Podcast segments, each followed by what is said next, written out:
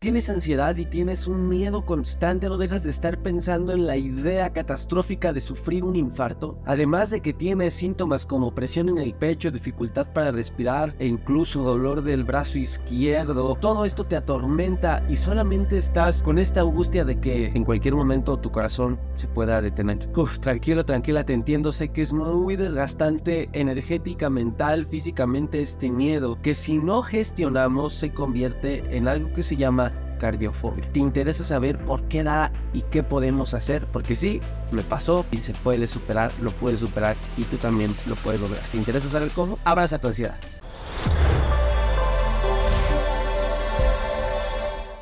Guerreros, comunidad de YouTube, bienvenidos a este nuevo episodio de tu podcast Ansiedad y Depresión Mis Mejores Maestros. Soy Pack, creador de la metodología en línea para superar la ansiedad, tu ansiedad, tu transformación de este tu podcast Ansiedad y Depresión Mis Mejores Maestros y ex paciente de 6 años de ansiedad patológica, cuatro de ellos los más complicados. Pensar en que te va a dar un infarto te genera miedo, sientes que al escuchar paro cardíaco, infarto, se acelera tu corazón porque te asusta la idea de pensar que te pueda suceder en tu proceso de ansiedad.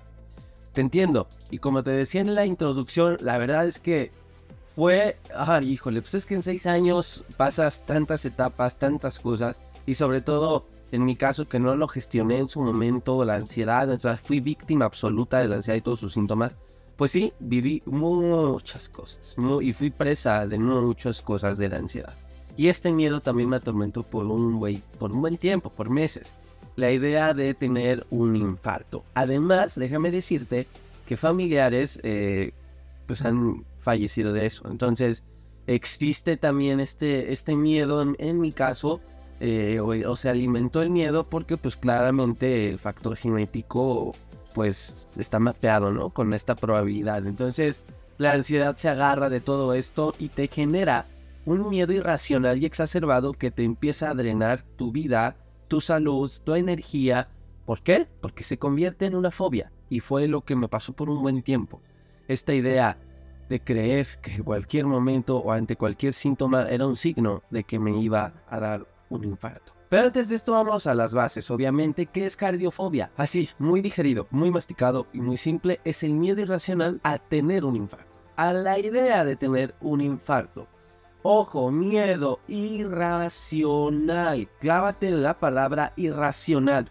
¿Por qué es lo que te está haciendo sufrir a ti? Realmente ahorita lo vamos a ver. Si el problema fuera real, el escenario sería completamente distinto en ti y en muchas personas. Sin embargo, e incluso aunque tengas los estudios de tus electrocardiogramas que ya te dijeron en la cara que estás bien y que tu corazón no tiene nada, tú sigues con el miedo de sufrir un infarto. A ver, esta fobia es muy desgastante porque claramente es muy fácil de, que se mantenga, ¿sabes? De que esté alimentándose todos los días. ¿Por qué? Porque independientemente de que sea una idea irracional, ahorita hablamos porque es racional, si tiene nuestra mente, si encuentra elementos, factores en nuestra realidad que las toma como pruebas fehacientes, reales, de que tú estás en este peligro, de que estás ante el peligro. Y claramente, como nos quedamos solamente con la superficialidad de este análisis, para la mente es suficiente.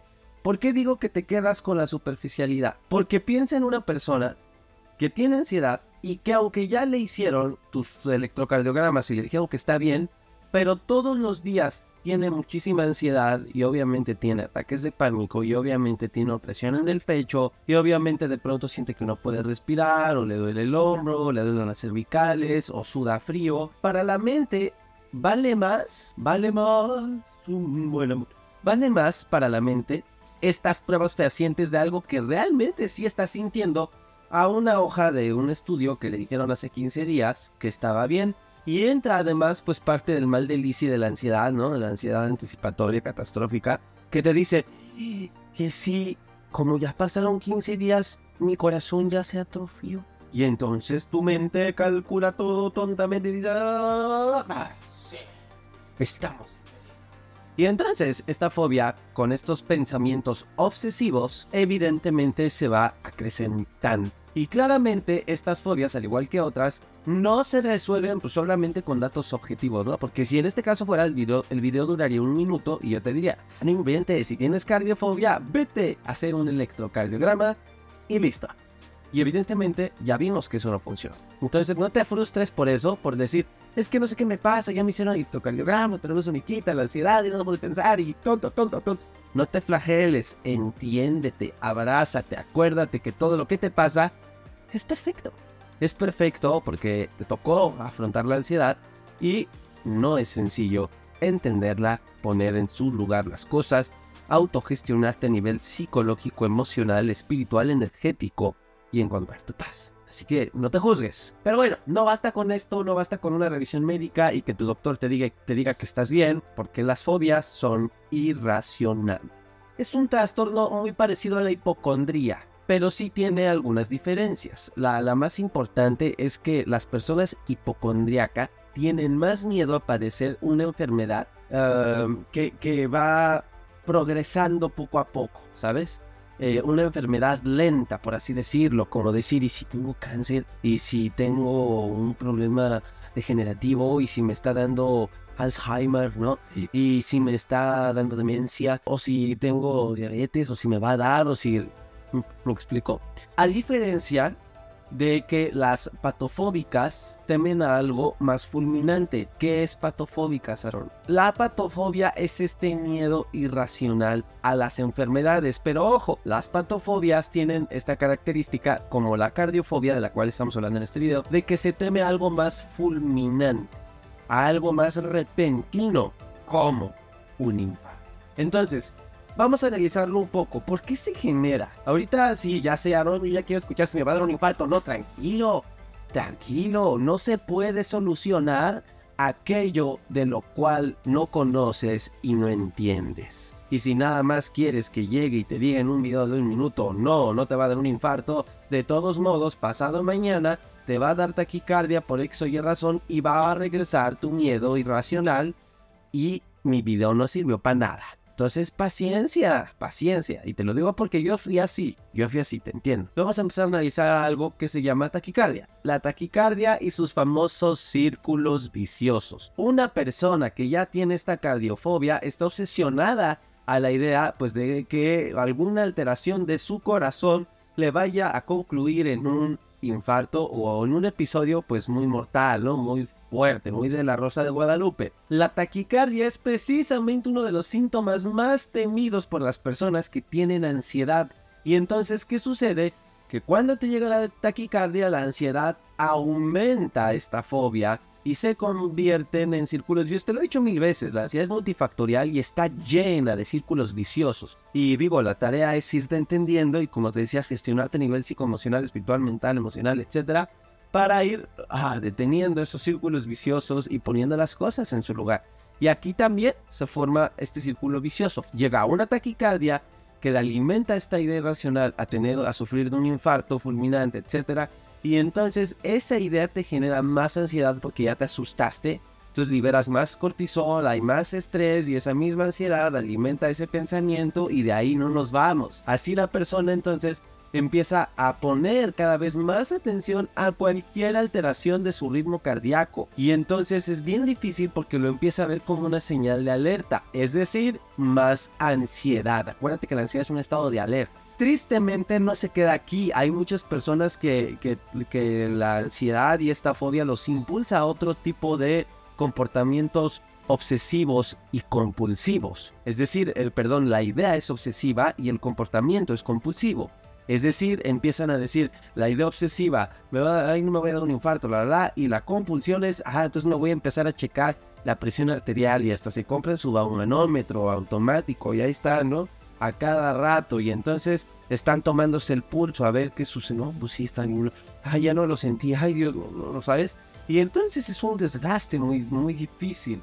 Además, en el peor, en el peor de los casos, que se los he dicho también muchas veces, queridos guerreros, la persona empieza a sentir un deseo de ir al doctor a cada rato y de estar haciendo 145 mil electrocardiogramas por mes.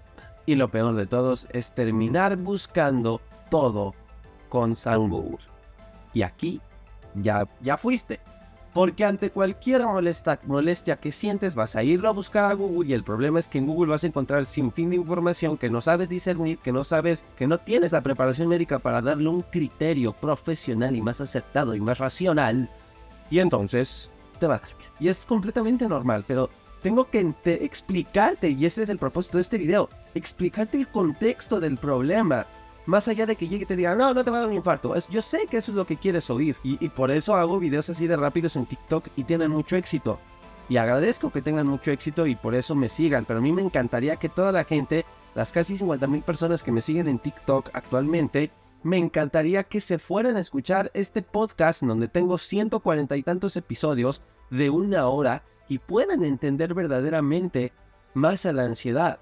Pero la gente está tan ansiosa de lo que quiere oír que se conforman con los TikToks, ¿no? Y entonces de pronto, es que tú no ayudas, brother, ahí tengo un, Spotify con 141 episodios de una hora. Ah, no, es que pues yo el TikTok rápido. Bueno, cada quien. Pero te lo digo con, este énfasis porque lo viví. Porque lo entiendo en las dos caras, en las tres caras.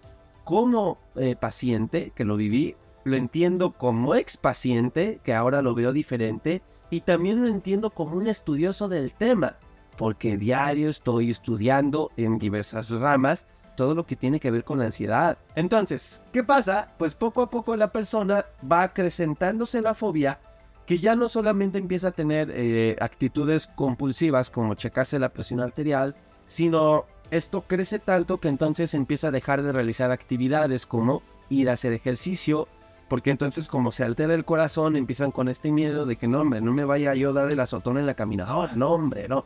Y ya no soportan siquiera eh, sentir, sentir su corazón funcionando y dejará de hacer sus actividades que alteren este ritmo cardíaco. Imagínate dejar de hacer el aquejito nada más porque te está... Qué triste es eso, pero pasa.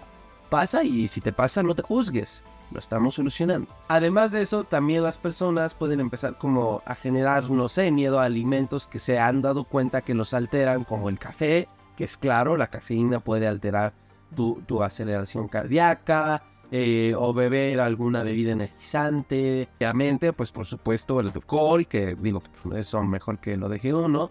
Pero digo, también hay personas que saben tomar bien alcohol y se toman una copa y ya, pues ya ni eso, ¿me explico? ¿Hasta qué? Pues hasta que la calidad de vida de la persona empieza a verse muy afectada. Y esto es muy importante. ¿Cómo saber por qué tengo miedo a que me dé un infarto? ¿Por qué tengo cardiofobia? Esto es bien importante. Necesitas mapear tu caso. ¿Por qué? Porque no es fácil determinar por qué alguien padece este problema. Es multifactorial. Hay personas que es porque todos sus familiares han muerto de infartos, y se les genera un trauma, ¿sabes? Un miedo irracional. Hay personas que simplemente porque tienen muchos ataques de pánico y pues les genera este de los miedos más comunes, eh, justamente es este, la cardiofobia o el miedo a tener un infarto, es un miedo muy común la ansiedad. Hay personas que a lo mejor iban en la calle y de pronto un señor que iba al lado de él le dio un infarto y eso le impactó. Depende mucho, mucho, mucho del contexto de cada uno. Y a lo mejor puedes decir, no, pero es que a mí dime cómo no hacer que me dé el infarto. No, es que esa no es la respuesta que estás buscando. Si tú tienes ansiedad y tienes esta fobia, eh, lo que tú necesitas escuchar es cómo poder entender el trasfondo de esa fobia y de ese miedo para desactivarla. Porque realmente, para que evitar que te dé un infarto, pues eso es, es la información, es súper común. Haz ejercicio, ten hábitos saludables, eh, aliméntate saludable, evita las comidas procesadas, las grasas trans, evita el, exceso de carbohidratos y azúcares en tu alimentación, el exceso de sodio. Eso lo sabe todo el mundo de memoria. Eh, duerme bien, busca meditar, eh, me explico.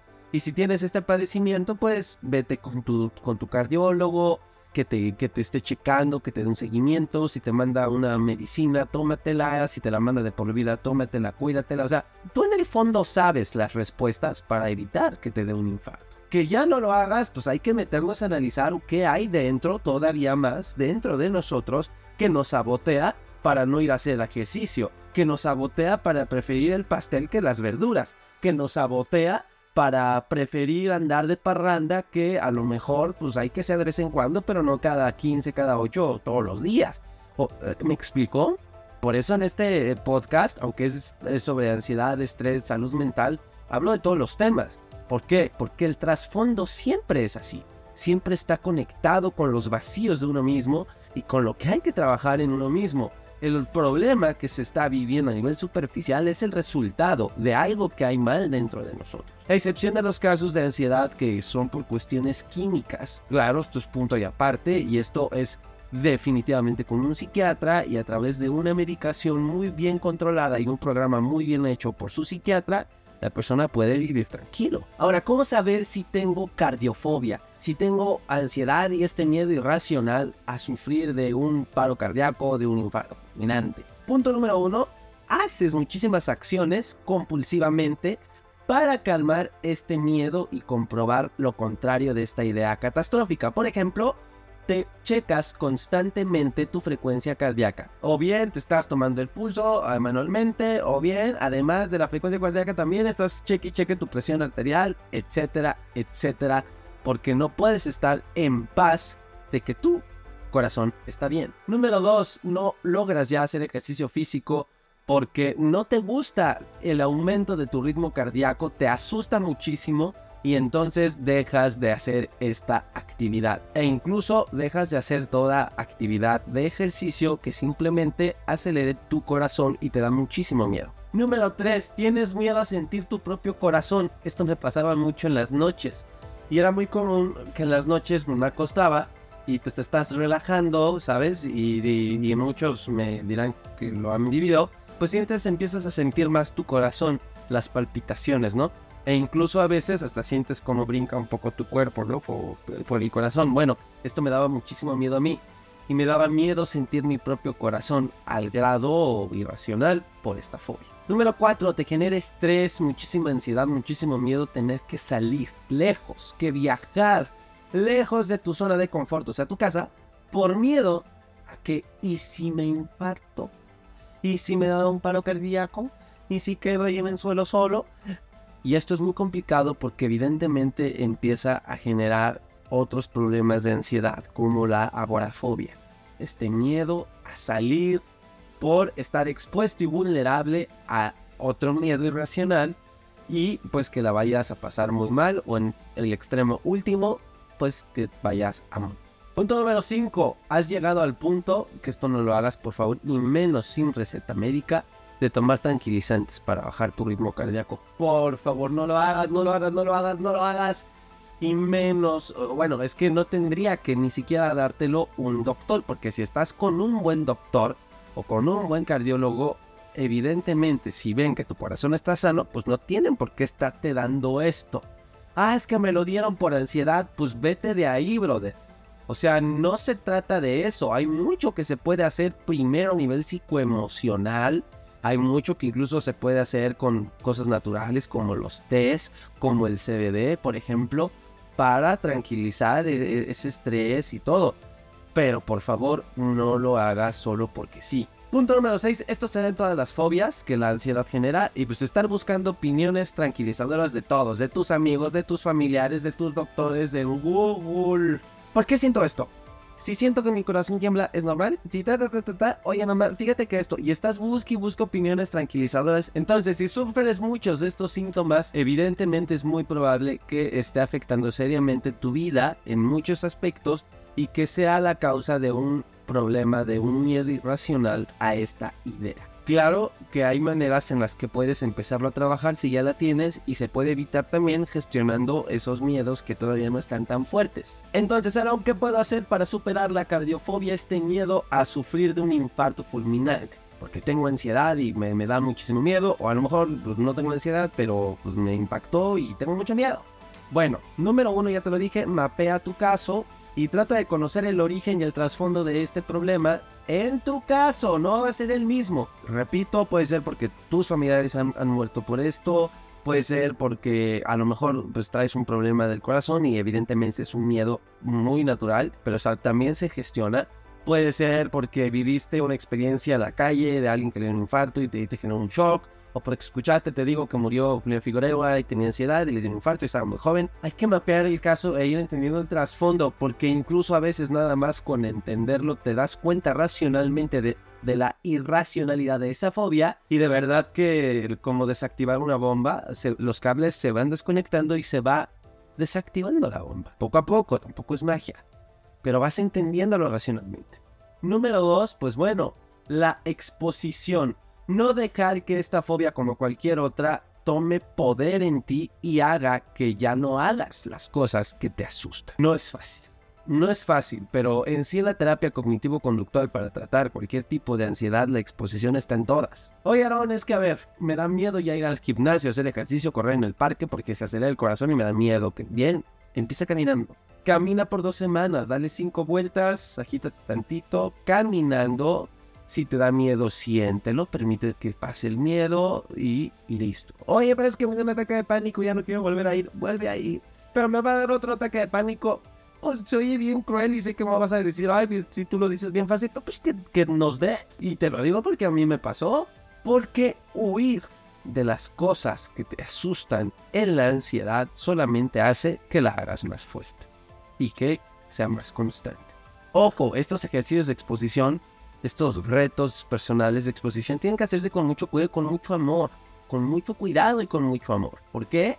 Pues porque pueden resultar contraproducentes, ¿no? Te digo, a ver, no es que yo te hice caso, me fui a correr el lunes, pero me dio un ataque de pánico, ahora ya tengo 15 veces más miedo y pues valió queso, ¿no? Evidentemente es algo que te digo tienes que hacer paulatinamente, consciente, te date un abrazo, digo, de confío en ti, aquí estoy, dile a alguien que te acompañe, que te dé confianza, caminas conmigo, dale tus dos vueltas al parque, es más, llévate hasta un premiecito después, no sé, un batido de prote o un plátano, sino simplemente como un reconocimiento, ¿no? Como un reconocimiento, decir, ok, bueno, me llevo una gelatina y me voy a comer mi gelatina, después de dar mis vueltas me voy a sentar y voy a disfrutar del parquecito mientras me como al final mi gelatina bien feliz porque di dos vueltas.